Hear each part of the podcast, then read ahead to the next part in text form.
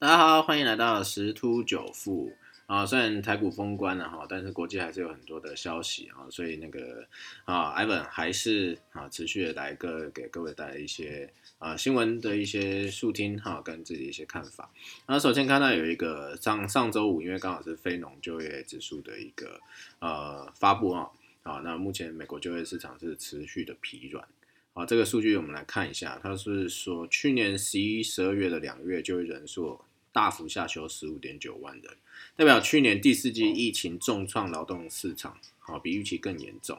尤它尤其是这个 ISM 制造业指数新订单跟生产呢这两大领先指标下滑啊，第一季新屋开工啊，建筑许可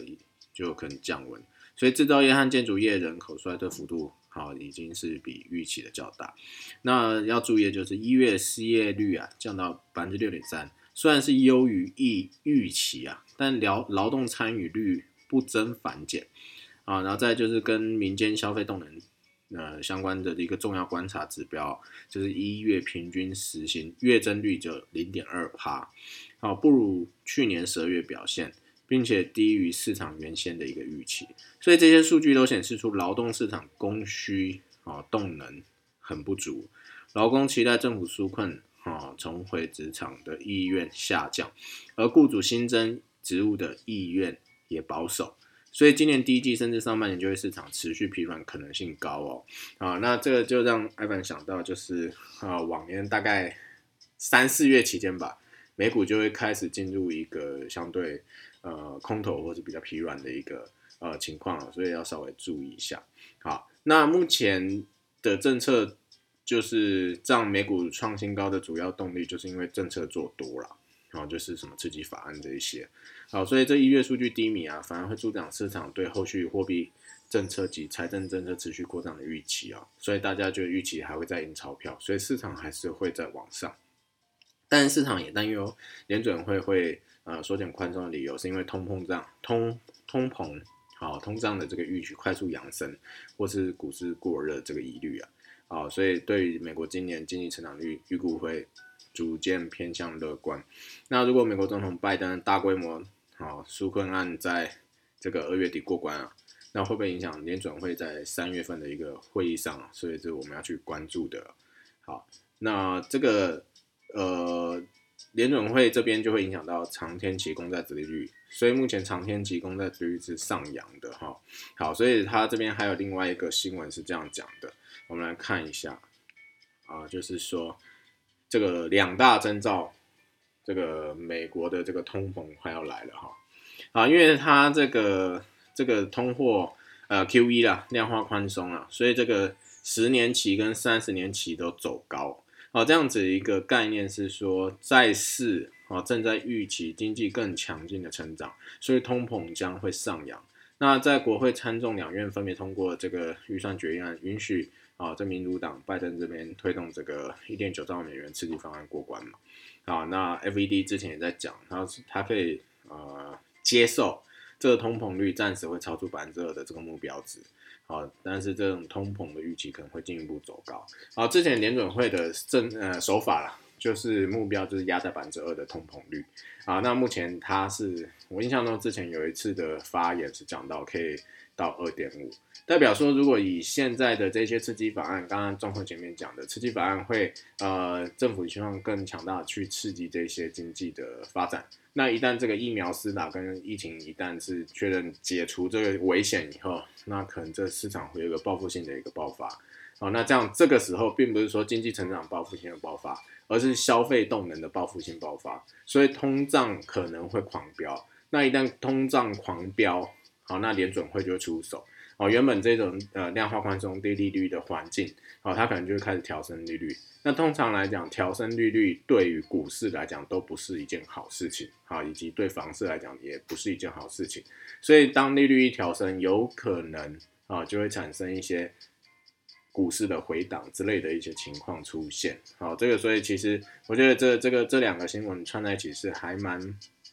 呃，关键性的东西可以让我们去思考、关注一些啊，美国的一个动态。另外还有一个就是油价部分啊，因为这个嗯，最近的油价是从之前疫情啊啊，大概跌到呃二三十块一桶，然后后来在四十几块区间盘整，盘盘盘盘盘了非常久以后，然后最近就是已经冲到这个六十一桶了哦。好，那最主要就是因为大家预期这个经济回温啊，减产措施，所以就站上了一年新高。可是这个要连带去思考一件事情是，原油的。这个价格冲高，就代表它是大宗商品、大宗物资这个呃所谓的期货的一个领头羊啊，所以这个大宗商品目前是喊涨哈，那这个也连带的让这个黄小玉的这个期货的呃价格飙涨啊，所以这边又有个新闻讲说黄小玉飙涨啊，就是黄豆、玉米、小麦啊，在这简称黄小玉啊，这个食品业啊，他担忧有钱也买不到啊，所以。这个要注意一下，因为其实有收到一些资讯啊，那有在讲说这个粮食危机的这个议题啊，还是要重视。所以如果今天看到这个新闻，让艾文想到啊，如果你有听到这节目，其实可以去关注一下粮食股相关的啊。不，如果你是基金也好，或者是呃那个 ETF 也好，或是大陆的、欧美的啊，基本上你可以找一下粮食股，然后有不错的话啊，这个时候我觉得是一个进场的时机。啊，因为今年可能会有相当不错的一个表现，啊，大家可以去思考一下。因为 Ivan 也要准备去找啊。如果说 Ivan 有找到不错的标的，啊，我会这边跟分享给大家，让大家做一个参考。那最后再来讲到这个，刚刚讲的油价的部分，哦，油价的部分其实回升太快，并不是一件好事，啊，为什么呢？因为其实这个 OPEC，好，就是后来变成 OPEC 加了。哦，他们在讲说这个目前油价回升跟原油库存减少速度来看，油市的利多啊，啊可能来得太快了，因为这会让这个啊之前这个沙地阿拉伯跟俄罗斯这两个巨头之间啊，没一直争吵嘛，然后削价竞争嘛，所以是油价狂跌嘛，因为想说看谁撑到最后谁就赢家这样的，所以所以这样子这个他们两个的摩擦增加，那这个油价回升的这个潜力啊，反而会被削弱哈，呃，所以。嗯，应该是这样讲啦。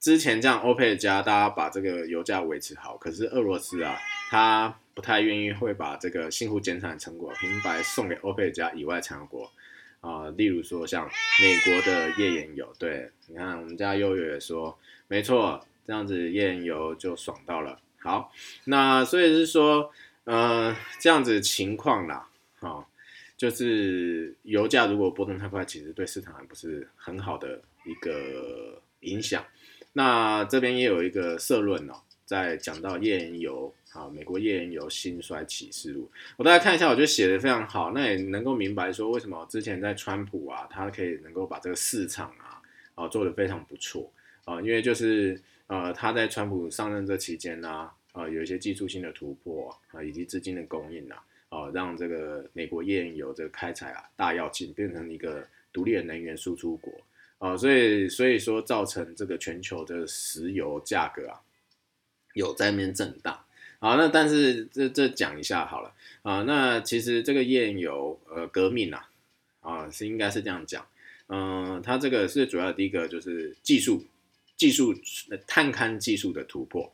好，所以让这个页岩油的开采成本大幅降。降低啊，所以这样子降低之之下，然后在这个呃，它这一个技术较原本这种原油探勘开采的初期投入成本小很多，所以这个进入性门槛是低。那进入性门槛低的时候，就造成这个资本家的目光啊。你举例好了，假设我今天是一个基金好了，啊，我可能有一百亿美金，可是原本可能一个探勘原油需要五十亿美金，那回收周期可能是要三到五年啊。举例。好，那那可是，如果今天是这个探勘的成本不用五十亿美金，只要二十亿美金，然后回收周期啊，这个可能只需要两年，那是不是这个资本家就觉得，哎，那这笔投资报酬率是划算？所以在这样子的一个呃情况之下，啊，就造成这些资本家去做借贷杠杆给这些呃公司，那原本的开采技术就已经没有门槛了，所以很多中小型的公司就进入这个领域。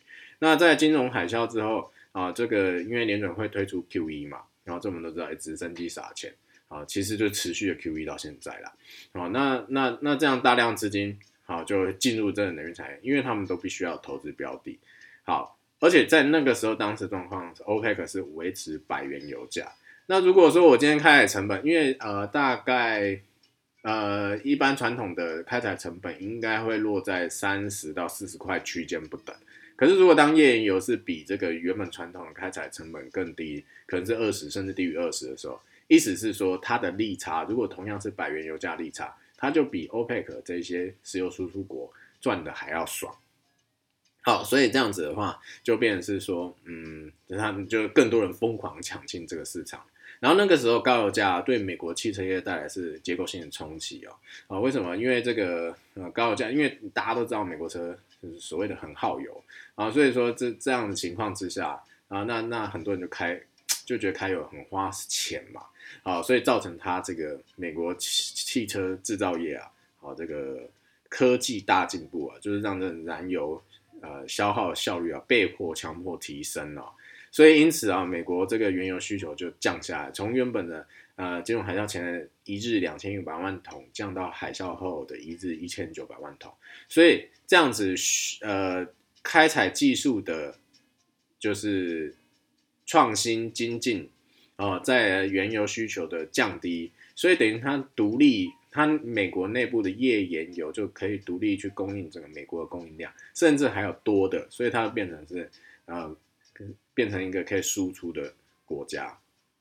那在还有一个第四点，就是页岩油开采啊，伴随大量干净天然气的生产啊，因为这这两个是互存的，这这个天然气跟油而是互存的，所以美美国政府逐渐放宽相关开采限制啊，啊，所以那个川普那时候这页岩油发展是相当迅猛，所以造成美国很多什么就业人口啊、经济指数啊、制造业指数啊全部狂升的原因是吧？一片大好原因就在这边。可是因为当刚刚前面讲到年初的时候，沙地阿拉伯跟俄罗斯原油价格战啊，那时候就是一路还到那个那个德州原油指期货价格一度跌到负油价负三十七美金一桶好，然后这个价格战那边打，然后加上疫情的重创，然后所以说这个这个石油美国的页岩业产产业啊啊，就是呃产量急剧跌到。一日才三百万桶啊，所以又重回进进口国行列。所以这次标题讲美国页岩油兴衰启示录啊，然后很快就发展起来，然后挣不到那大概晋晋升从进口国到独立供给自足以后，然后再到出口国，这大概一年多的时间了，好风光无限了，但是非常脆弱，因为说怎么为什么呢？啊，它的这个生产技术跟商业模式啊是很脆弱的。他讲的这个突破的这种。炼呃，就是开采石油的水压裂解法是一个跨时代技术突破，没有错，但是还是有很多的缺陷，因为它这个开采的过程中要投入很多的化学物质，所以它的开采变动成本会很高。那在这个过程中，页岩油的完整性啊，啊不如传统的油井，所以它这个油井的耗损速度很惊人，所以变是说这个页岩油的开采人力成本会攀升到难以想象的地步哦。然后目前来讲，说这个那时候的这个页岩油的人力成本是高于这个纽约哦，啊，这个年薪哦，这是相当夸张，因为纽约是一个很高年薪的一个地方所以这样子造成这个去年啊，就是页岩油产业急速萎缩啊。那重点来了，重点来了，这些资本家投入的钱怎么办？啊，就是这些大量的债务跟杠杆，造成很多这个呃中小型的页岩油公司现金流断裂的股牌效应呢，开始倒了。啊，然后现在这个华尔街这些资本家也不愿意再提供融资投资，所以这些很多就算没有破产的这些公司，因为也没有资金来源了，啊，就正在以惊人速度申请破产。那在这个目前油价又开始在涨，那现在已经涨到六十，刚刚前面有提到，那欧美先进国家又开始在施打这个新冠疫苗，所以很多人又开始关注啊，这个页岩油产能是否会不会复苏啊？然后甚至期待啊，这个融景能不能再现？但是呢，啊，目前啊，拜登他是比较偏向环保能源啦，啊，所以不管他这个新政府啊，这个环保议题是不是对会打压到这个页岩油的产业啊，啊，但是并这一些相关业者还是必须去改善它经营体制啊，啊，不能不能是针对就是呃仰赖华尔街注资的这一些高杠杆经营模式啊。以及资本支出过度无效的一个策略啊，这简单来讲，他这个社论讲的非常清楚哦，啊，已经解释出美国页岩油的一个发展史，以及它是为什么获利。其实它真正获利来源并不是卖这个油来赚钱，而是资本家他去做一个杠杆，他把它当做商品投资。那随着这个商品投资以后，他就会去打包，然后他可以卖出更多钱。那等于是把页岩油公司的股票拿来当做他投资的表的，所以造成这样结构性的一个破裂啦。然后，所以这个这个今天我觉得讲到这一些新闻啊，呃，最后再重点再摘录一下。第一个粮食，然后粮食这件事情从以前到现在都一直有在讲，哦，所以说其实可以关注一下粮食相关的基金啊、股票啊。台湾好像比较少粮食股啦，哦，所以可以去。呃，追踪一下。但是如果要跟粮食相关油的部分，我是觉得，而不是刚刚讲的这些石油，是吃的食用油哦，这个可以去呃追踪一下。然后这也是属于是民生物资的部分。所以民生物资呃扩及谈一点就是民生物资啦。那在原油这一块啊啊，这个呃